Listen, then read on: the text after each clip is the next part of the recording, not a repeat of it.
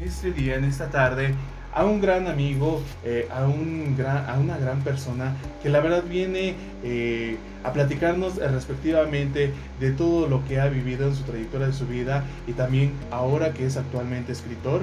Bueno, pues vamos a darle un fuerte aplauso especialmente a mi gran amigo don Enrique. Fuerte el aplauso especialmente para don Enrique. Están. Bueno, pues dígame, ¿cómo, ¿cómo se encuentra hoy en esta tarde mi gran amigo don Enrique? Hola, hola, gracias Gavilán. De verdad me siento profundamente emocionado de estar aquí en este estudio, en esta cabina. Gracias por la oportunidad de, brindarme un espacio aquí con tu auditorio. Me siento profundamente agradecido también con la producción que me hizo favor de, pues, de aceptarme y de, recibirme aquí en, en estas instalaciones. Deseo sinceramente para todos los que nos están escuchando hayan pasado unas extraordinarias fiestas navideñas, que hayan conectado con sus seres queridos, que hayan pasado unas fiestas extraordinarias y que siga y que siga este festejo, esta comunidad, esta unión en compañía de la familia. Perfectísimo, bueno pues eh, platíquenos eh, respectivamente, eh, ahora que usted está con nosotros, díganos de dónde nace don Enrique, ¿Dónde sale? A ver. Primero, mira, eh, mi querido Gavilán, háblame de tú porque me siento así como ya viejito. y creo que la estación es de, chavos y de gente, gente madura, gente joven también. Entonces, mira, sí, eh, pues yo como, como todas las personas, pues con sueños, con anhelos de, conseguir eh, objetivos, metas en la vida.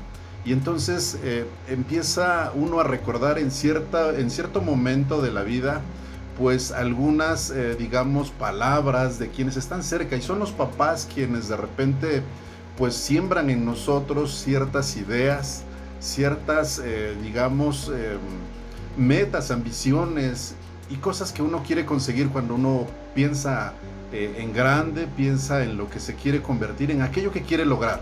Y esa fue justamente una de las cosas que a mí me, me motivó a, a estudiar, por ejemplo yo crecí con la idea de, pues de ser alguien, decía, recuerdo las palabras de mi papá, fíjate, me decía, sé alguien en la vida.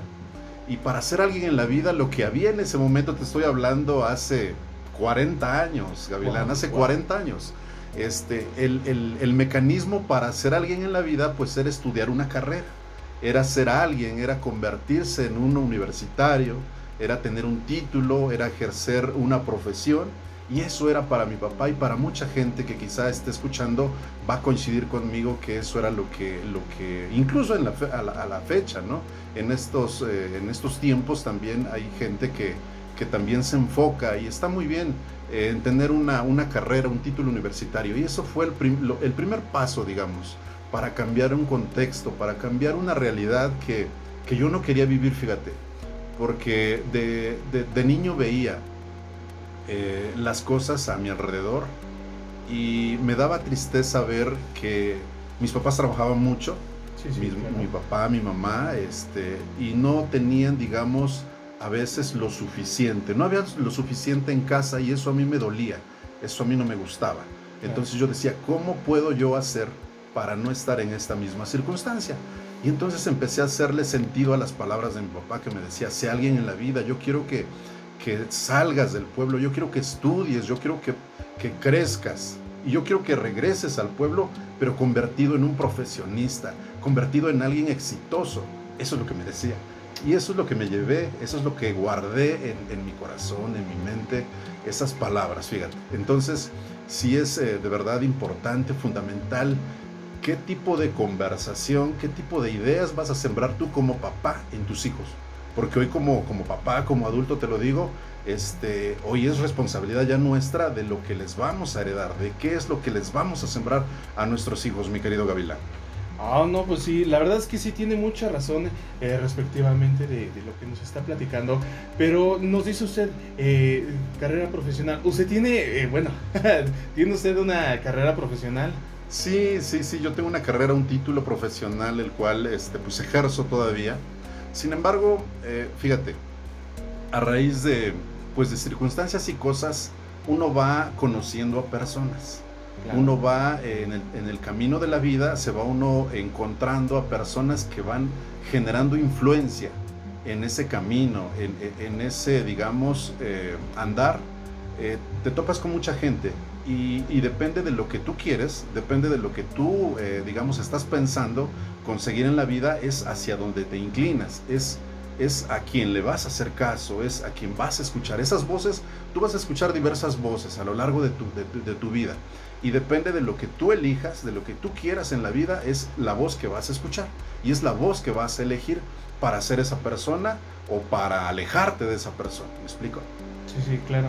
No, pues sí, la verdad es que sí, eh, existen muchos factores eh, en lo que es eh, en este ámbito y más cuando conoces a gente que te impulsa a, hacer cosas nuevas, cosas que pues ahora sí que, que es otro nivel que a lo mejor dices, eh, pues, emprendes un negocio y de este negocio te, va a fluir esto, entonces te dan buenas ideas, que eso es lo que más o menos eh, ha topado usted con, con este tipo de persona, ¿no? Y, pero platícame aparte de eso, eh, respectivamente, ¿qué es lo que más le, le agrada eh, de este nuevo proyecto que tiene usted actualmente? Sin duda, mira, estoy profundamente, digamos, comprometido con lo que hago. Me encanta actualmente la actividad que estoy realizando y es la de escribir. Hoy me he convertido en autor, tengo cinco libros. Eh, bueno, el quinto libro lo estoy terminando de escribir, pero cuatro ya están listos. De hecho, dos están en Amazon, están ya publicados y son los que estoy promocionando en mis redes sociales. Pero, ¿cómo inició todo esto? Es decir, no de la noche a la mañana, no fue pues una musa que llegó de repente y me inspiró y comencé a escribir. No fue así. Fíjate que fue un proceso te decía que yo pues este, salí del pueblo, salí de, casa, eh, estudié la universidad, terminé y como todos empezamos a trabajar, empecé a trabajar, empecé a relacionarme con algunas personas, pero vino un momento en el que eh, me vi en la necesidad de renunciar a mi empleo, de dejar ese empleo por circunstancias, eh, digamos, externas a mí. Entonces decidí emprender, eso que tú mencionas, mi querido Gavilán, de comenzar a poner un negocio, empezar un emprendimiento y pues para quien me conoce eh, sabe que, no les miento, es decir, eh, yo eh, impulsé varios proyectos, quise hacer varias cosas y la verdad es que fracasé en todos. No, no la hice, no pude consolidar nada. recuerdo que puse este, un servicio de taxis y no funcionó. Recuerdo también que puse unos animales, así, así como ahora bebés como escritor, como autor. Eh, yo andaba arreando borregos. Yo era así, sí, sí, tenía mis borregos, tenía mis ovejas, iba al campo y este, iba a, juntar la alfalfa, a juntar el zacate, a cargarle mi camioneta y terminaba así como mucha gente en el campo, que la verdad a mí, yo me crié en el campo, mi querido Gavilán, yo conozco el campo, mi papá me enseñó, él fue siete oficios, 14 necesidades. Mi papacito lindo que ya no está ya aquí conmigo, pero me enseñó a trabajar. Yo siempre le acompañé al campo, le acompañé a la albañilería, le acompañé eh, a la carnicería, un taller de guaraches que tuvimos allá en mi pueblo. Y recuerdo todas esas actividades que hacíamos con mucha pasión, con mucho entusiasmo. Recuerdo a papá que siempre estaba eh, temprano levantado, trabajando, y en la noche era el último en irse a acostar. Entonces ese, digamos, es, esa idea del trabajo siempre la llevé conmigo. Y entonces pues no le temí cuando, cuando hubo oportunidad de entrarle a los borregos, pues también me metí, también le di casi tres años, pero fíjate, el tiempo cambia, las circunstancias cambian. Y no es lo mismo hace 40 años, que fue cuando tuvimos borregos en casa, a 40 años después. Es decir, el ambiente, la genética de los animales, el propio clima, exacto, va cambiando y eso pues yo no lo consideré. Yo creí, pensé ingenuamente que era lo mismo. Y la verdad no es que mis animales se morían, se enfermaban, no crecían, no desarrollaban y nadie me los quería comprar, entonces casi casi los regalé.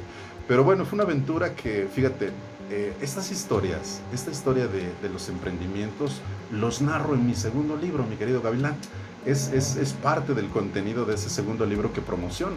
Entonces ahí viene este, digamos, relato eh, explicado, detallado, con, más, eh, digamos, contenido.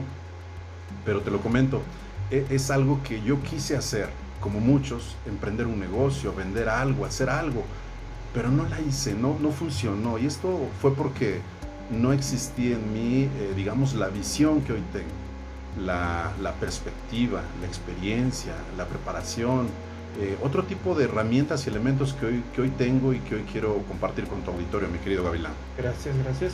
Bueno, eh, respectivamente de, ese segundo libro, ¿cómo lo llama usted o, qué, qué, título tiene? O, a ver, eh, claro, con gusto. Sí, por supuesto. El segundo libro se llama Una acción poderosa que puede cambiar tu vida. Y el subtítulo es Pensarlo, decirlo y hacerlo no es suficiente para lograrlo. ¿Y a qué me refiero con esto? Bueno, primero, una acción poderosa. ¿Por qué una acción poderosa?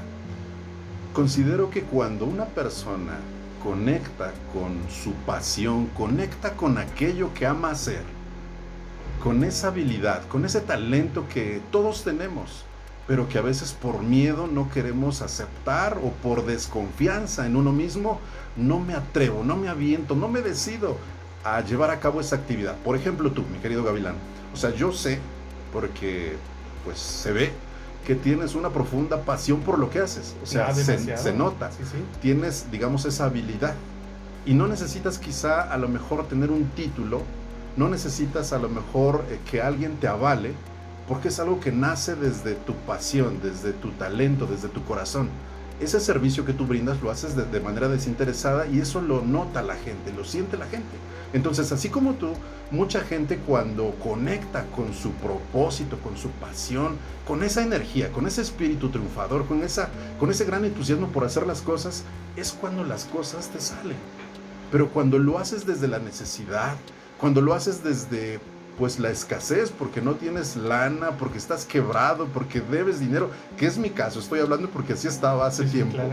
Entonces eh, yo lo hacía por ganar dinero, yo lo que quería era ganar dinero y recuerdo que le platicaba a mis hijas, oigan, ¿qué podemos hacer? ¿Qué negocio podemos poner para, eh, digamos, eh, aprovechar el servicio de Internet? ¿Qué cosa podemos vender? Y me decían, pues no sé, papá, es que pues ya todo se vende. Y sí, es cierto, ya todo se vende. Entonces, mi atención, mi enfoque estaba en vender, en obtener dinero de la gente. Y eso es algo que pues me limitó y es algo que se transmite, mi querido Gavilán, cuando tú tienes esa necesidad de dinero y estás tronado y estás hasta el cuello de drogas y de deudas, la gente lo percibe, la gente se da cuenta y entonces eso eh, genera un rechazo. Y entonces te dice, ah, ok, sí, ya te escuché, ¿sabes qué? Te resuelvo mañana o sabes qué, este, pues mira, me surgió algo de momento y no te puedo resolver y no te puedo ayudar. Este, dame chance. Y te, y te dan la espalda, se dan la vuelta y se van. Y así me pasaba, por ejemplo, con mis eh, choferes que tenían los taxis. Se subían, estaban unas horas, incluso recuerdo, recuerdo a uno que se subió, hace cuenta ahorita, el taxi. Y a las dos horas regresó con las llaves en la mano y me dijo, ¿sabes qué? Aquí están tus llaves. ¿Y por qué o qué, qué pasó? No, pues este, no me, no me sentí cómodo, no me gustó el trabajo. Y se fue. Y así desfilaron, hice la cuenta, 38 choferes en menos de dos años, este Gavilán. Imagínate. 38, fue muy rápido, ¿no? En tan poco tiempo, que dado. Sí. Híjoles. Pues sí, mi gente, miren, pues aquí respectivamente, eh, eh, mi gran amigo Enrique eh, nos está platicando respectivamente de, de todos sus libros. Ahorita vamos con el segundo. Sí, faltan hablar otro poquito de otros tres que tenemos. Y créanme que, que es algo eh, que como personas nos dicen, y ahora sí que, aunque no lo creamos, pero sí se relaciona con la vida de cada uno, porque pues tanto como su humilde servidor hemos ponido negocios y no nos resulta, y a veces lo decimos, ¿qué más hacemos? ¿Qué más ponemos? Bueno, pues Continuamos con esta gran historia. Regresamos en unos minutos más, mi gran amigo Don Enrique.